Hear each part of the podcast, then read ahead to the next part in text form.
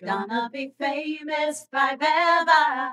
Cause forever's too short, too short. Gonna be famous together. Cause that's one more than together. So what are you waiting for?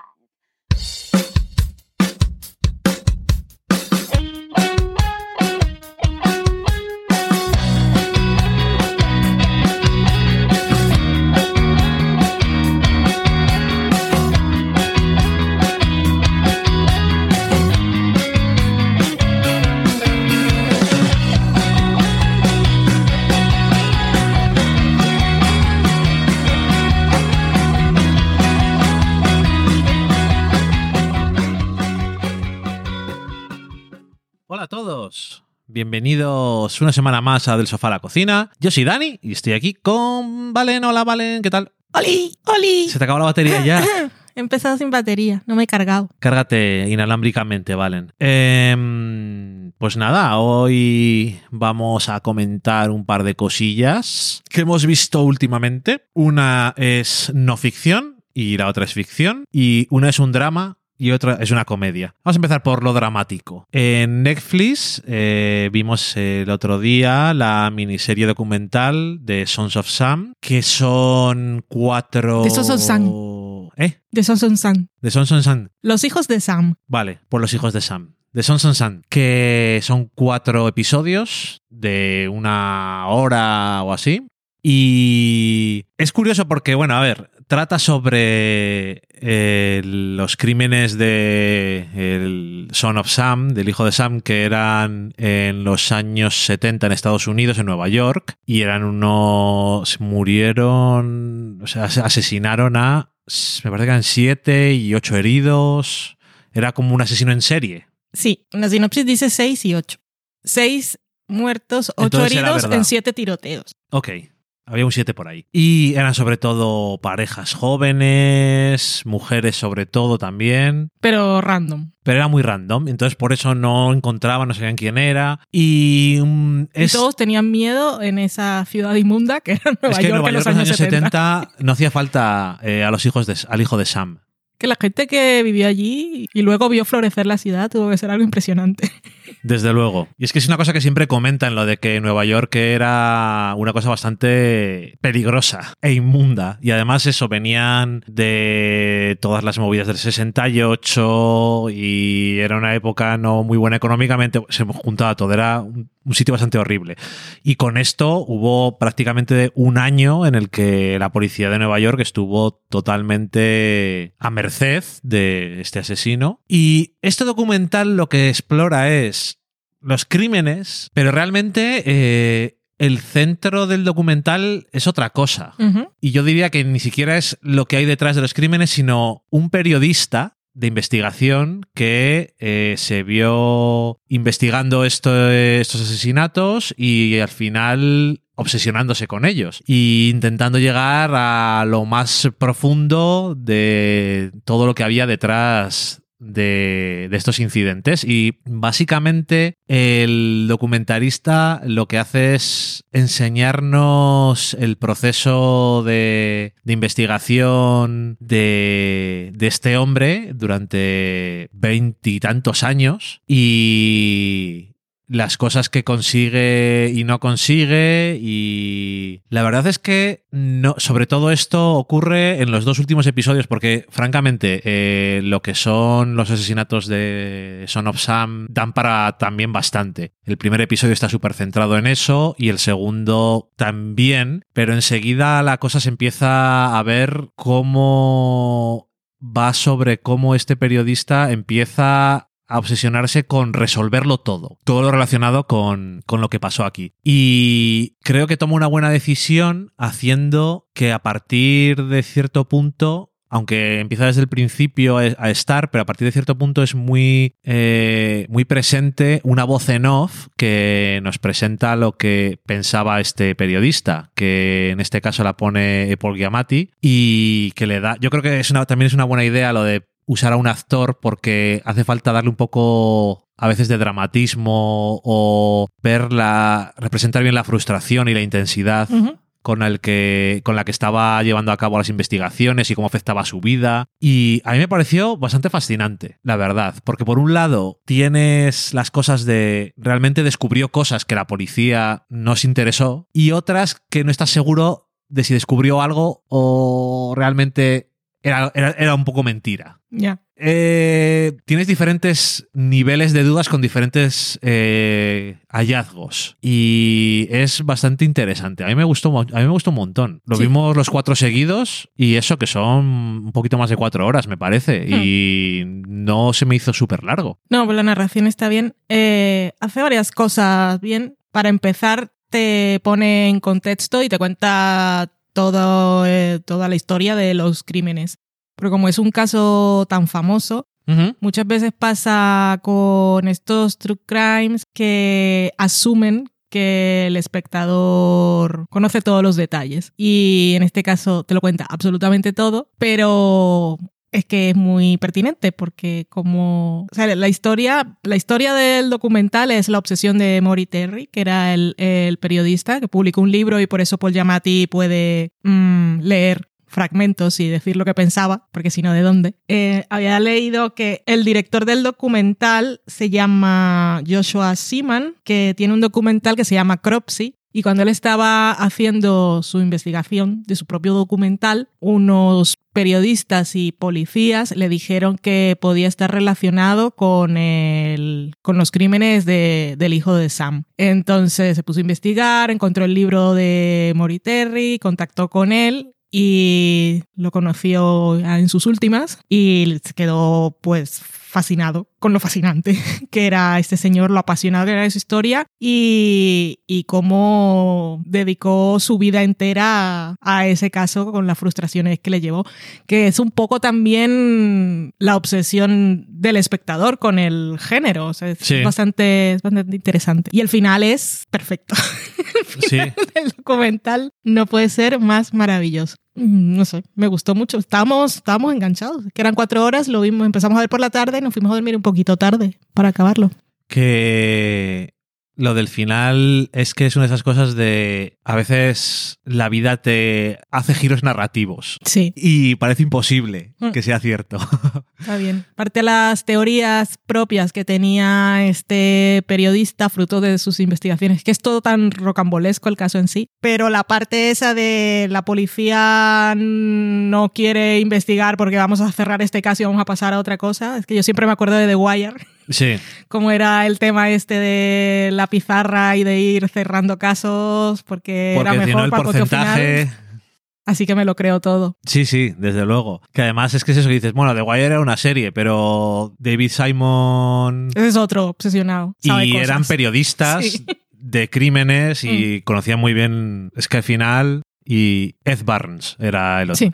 Y conocían muy bien la, la policía y cómo funcionaba. Y por desgracia, pues, eso, sabes que las estadísticas son muy importantes, porque al final, como en, en Estados Unidos, los sheriffs, los eh, fiscales de distrito, los jefes de policía, se eligen. Creo que el jefe de policía igual no, igual le nomina al alcalde, pero en cualquier caso, les- o sea, al final está unido. Cuando votas a un alcalde, el alcalde de Nueva York en ese momento, de hecho, eh, hizo grandes eh, declaraciones diciendo, mira lo que hemos, lo hemos solucionado porque la policía de Nueva York es la mejor y Claro. por lo tanto yo. Su campaña de reelección se basaría en eso. Eso es. Pero digo que eh, en Estados Unidos muchos de estos puestos se eligen. Entonces, por votación. Y entonces, cuando es un concurso de popularidad, las cosas es ¿cuántos crímenes has resuelto? Hmm. ¿Cuántos no has resuelto? Eres peor. Pero la realidad no es tan blanco y negro al final. Y no es un true crime al uso, porque no se trata tanto de que la persona que está haciendo el documental descubrir todo lo que tienes que descubrir sobre el- los crímenes, sino que se trata de analizar a la persona que estaba in- investigando los crímenes. Hmm. Entonces es una cosa un poco distinta. Y Yo creo que a estas alturas que hemos visto tantos, incluso más interesante. Sí. Porque es una perspectiva diferente y, y yo creo que está guay. Además, bueno, mm, se mete en un montón de cosas como también, por ejemplo, eh, los medios de comunicación, que en algunos de los capítulos es bastante prominente la presencia que tienen en el sentido del el sensacionalismo, de porque siempre. se mete aquí mucho, por ejemplo, las cosas de eh, satanismo y grupos de este tipo, y entonces ya sabemos lo que pasa con eso. Esto sobre todo es, en los 90 es la época moi de todo el sensacionalismo de estas cosas. Los 90. Los 90, sí, sobre todo. Finales de los 80, principios de los 90, toda esa época es la mejor para toda esta mierda absoluta de, lo- sobre todo en Estados Unidos, los programas estos que tenían un formato. El que presentaba, había un público, Ah, llevaban a gente y la gente decía o ya sabes, Ah, estaba- aplaudir. me había quedado en los periódicos. Y no, yo te digo, en Mm. estos de televisión que eran siempre, había varios Sí, sí. invitados, siempre eran un periodista que parecía serio, una persona que estaba vestida como un payaso, era todo como muy extremo. Como ahora. No sé, es que no sé si ahora la televisión de ese tipo es menos relevante. Igual que la televisión en línea es menos relevante. Y hay un poco menos de eso. Porque no es un formato que se dé tan bien al, al streaming. Hmm. Pero bueno, whatever. Muy interesante. Me ha parecido muy chulo y no tenía ni idea de que existía. Dijo Valen, esto parece que está bien.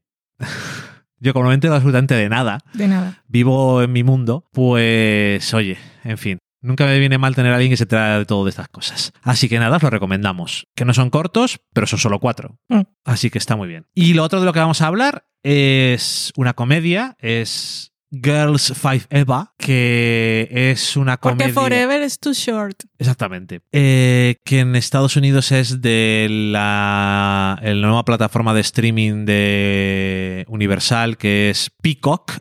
Aquí no sé si ha llegado a algún sitio o si alguien ha dicho algo de ello. No, estamos esperando que pase algo con las series de Peacock.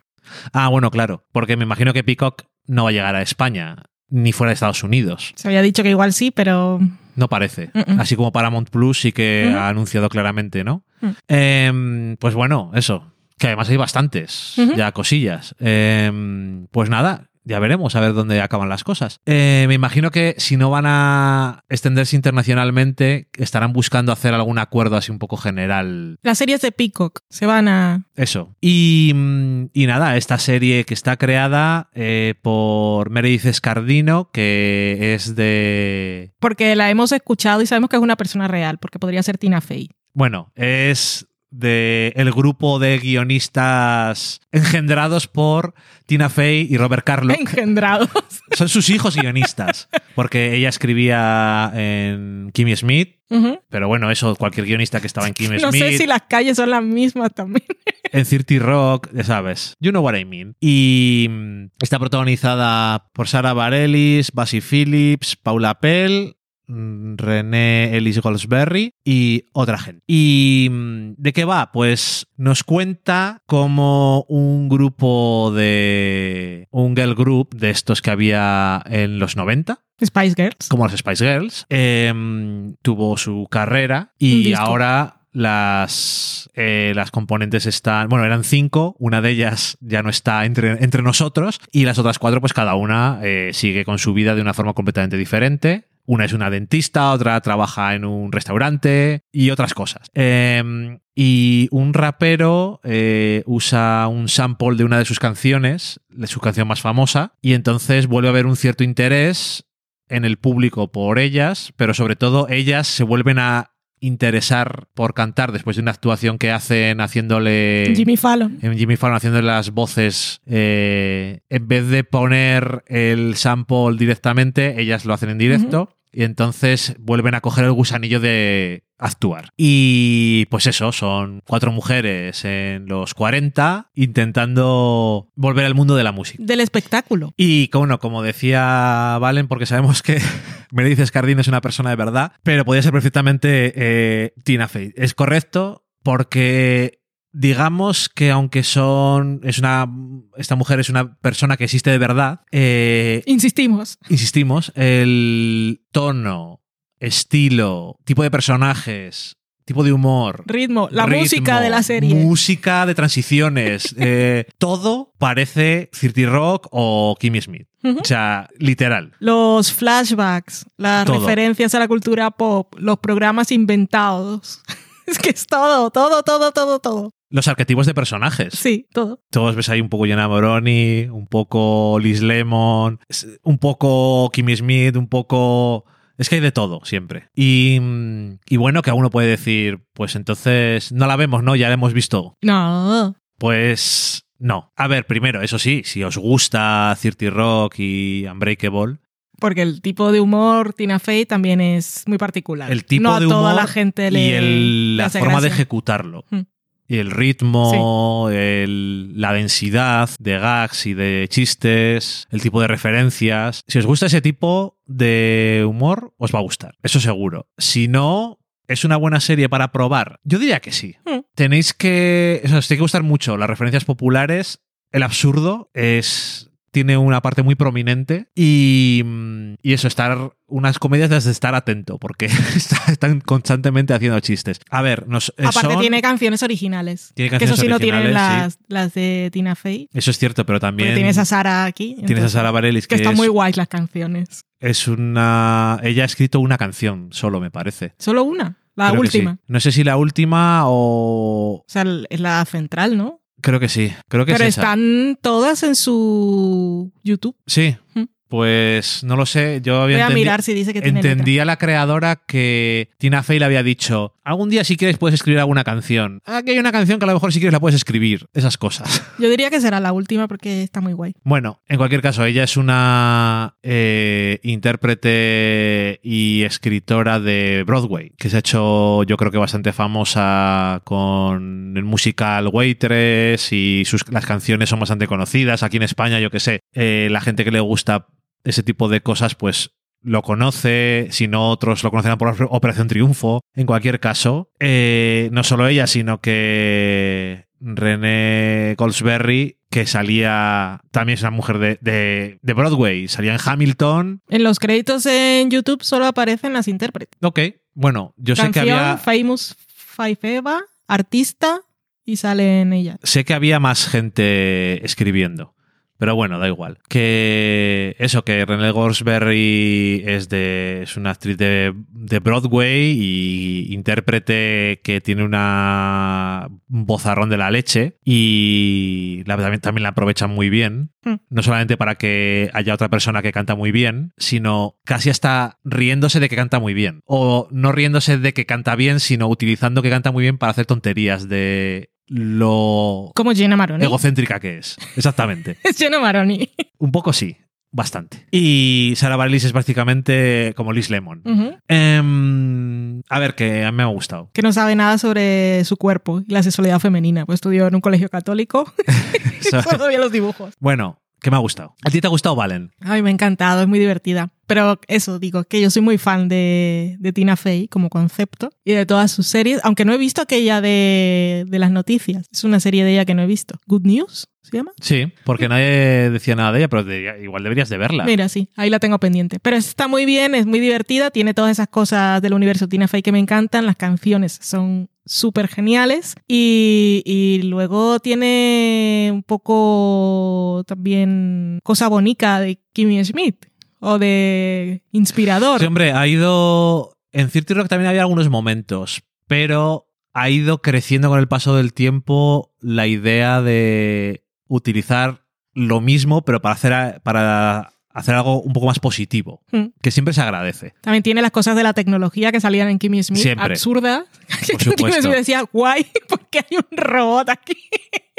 Fantástico. Y luego el final de temporada es, dame la segunda, por favor, que esto se plantea súper interesante. A ver si la renuevan y a ver si llega aquí. Pero es que eso, las series de Pico que están en un limbo. Estamos en ese mundo de todo globalizado y sigue habiendo unas series que están ahí en la frontera, que no pagan aduanas, como decimos cuando traemos cosas a casa y tienen que ser autorizadas por el gato, pues ahí están. Está muy bien. La explica- explicación de cosas Os de la explico vida. la industria televisiva como está en la época del streaming. y eso. Ay, yo quería comentar rapidito que estoy viendo Kung Fu. Ya sé Kung Fu. Es que me ha gustado. Tuve que ver el primer episodio porque tenía que entrevistar hoy a la protagonista y al otro actor. Bueno, son es que ella es la protagonista y él es un secundario, pero son pareja chipeable, entonces por eso los han puesto juntos. Y a él Para darle ahí Sí. fuerza, ¿no? y bueno, que tenía que ver el primer episodio para sacar una crítica, que por cierto tengo que publicarla ahora mismo. Un momento, por favor.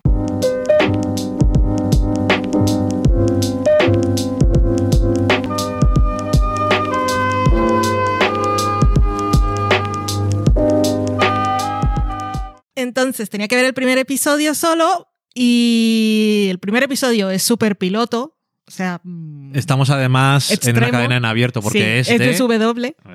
Es producida por Greg Berlanti. La guionista es un, había trabajado en Perdidos, en Hawaii 5.0. Un momento, pero ¿hay alguna serie de CW que no produzca Greg Berlanti? Debe haber alguna, pero, Pero no sé cuál es. Pero No sé cuál es. No tengo pruebas y bastantes dudas.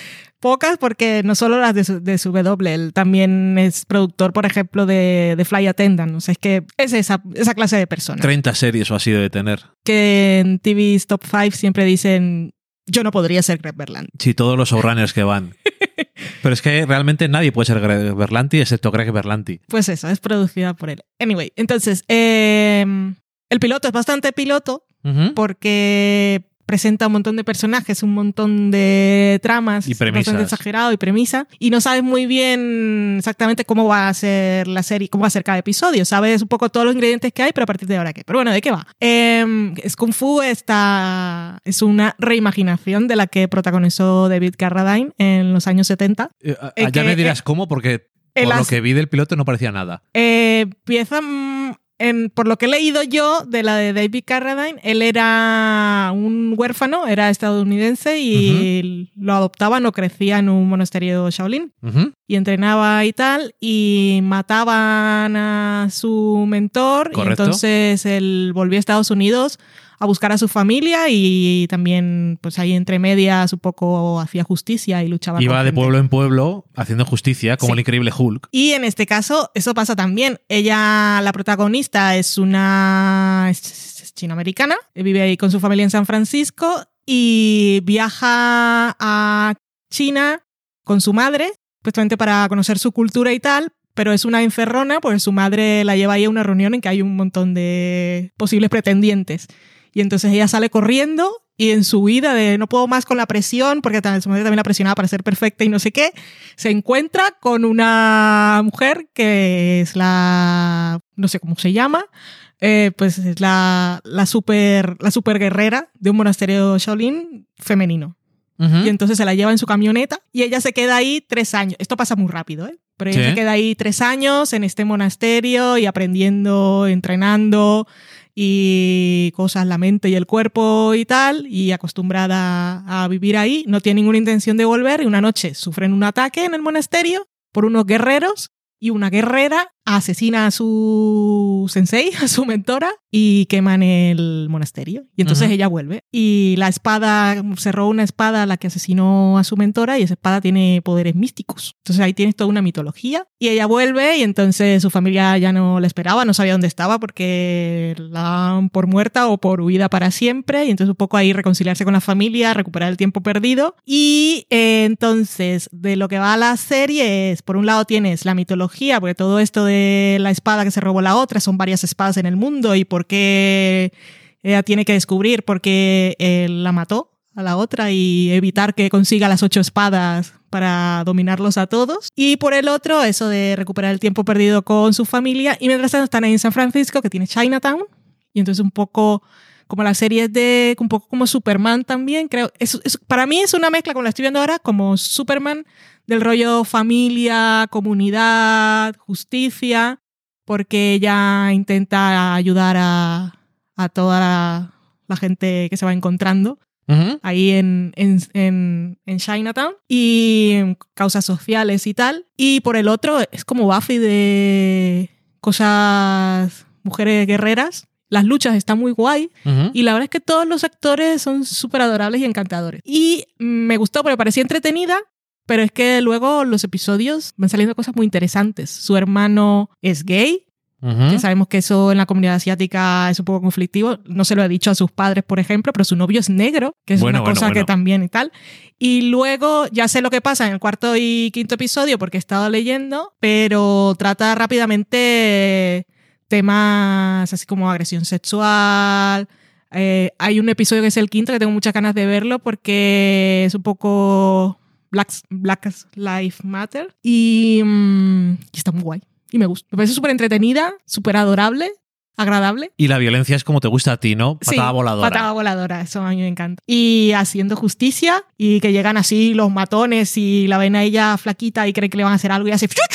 Y los manda a tomar por culo y es súper gratificante. Y me gusta mucho. Lo estoy disfrutando un montón. Aquí la estrena TNT. Ujú. Ha estrenado el primer episodio, como no sé cuándo vais a escuchar esto, lo he estrenado un martes, así que a partir del próximo martes tendréis más episodios. La primera temporada tiene 13 y ya la han renovado porque ha ido súper bien, que aparte es una serie protagonizada por todos chinoamericanos Ujú. Y hablan eh, a veces en su idioma, que creo que es mandarín, pero en algún momento hablan cantonés también, porque lo dicen, y es súper raro. O sea, es como la fórmula de CW de siempre, pero solo por... Y bueno, tienes ahí cosas de cultura y investigan en la biblioteca como si fuera Willow y tiene sus aliados. O sea, me recuerda mucho al espíritu de, de Buffy en ese sentido. Y todos los personajes. Y lo que decía que el piloto era muy piloto, porque aparte de todo eso que os he contado del monasterio y vuelve a su casa y no sé qué, aparte de un montón de casualidades de la gente que esté con la que va todo su círculo cercano tienen habilidades que le van a ser muy útiles. Por Pues supuesto. su hermana de repente eh, parece que es así eh, súper pija que se va a casar y que no le importa nada, pero es súper experta en informática y te puede hackear lo que haga falta. Su exnovio ahora trabaja en la policía y entonces Todo casualidades. útil, vale. pero, pero nos va muy bien para que a ella le salgan bien las cosas, entonces yo estoy a favor siempre. Muy bien, pues genial. Oye, eh, recomendación para esta nueva interpretación de Kung Fu y no, no tiene mucho que ver con la original y mejor, porque para eso, Porque no en la original hagan. tenías a David Carradine de protagonista. bueno, pero no era que era un señor vagabundo de pueblo en pueblo, sin familia. Pero no era, no era Kung Fu. o sea, No, no, no desde era luego. chino, ¿sabes? Era una época en la que la gente decía oriental. Entonces aquí está, aquí se está bien. Genial. Eh, me alegro de que hagan más, cada vez más series con casting, con cast diversos y tal, porque es que al final eso, que la gente deje de decir, ves que esta serie salen gente de China y no, no me puedo, no me puedo empatizar. Y al final es una chorrada porque somos todos exactamente iguales. Pero bueno. Correcto. Eh, pues nada, genial. Mira, esa sorpresa, la guinda en el pastel. Y con eso hemos terminado por esta semana. Y nada más, que, que tengáis muy buena semana. Que ahora aquí en Burgos estamos como si en vez de mayo fuera noviembre. Es una época muy rara climatológicamente. no sé qué está pasando. Bueno, sí que lo sé. Pero bueno, cambio climático es así. Que, mm, que nada, que seáis buenos, que os portéis bien, que veáis cosas chulas, que últimamente casi no hacemos más que recomendaros cosas que nos gustan. Es una cosa que estamos haciendo mucho, no hablar mucho de lo que no nos gusta. Así que genial. Y nada más. Aquí nos despedimos todos. Loki está sentado entre nosotros. Cierra los ojitos un poquito. Sabe que he hablado de él. Y nada más. ¡Adiós! Bye.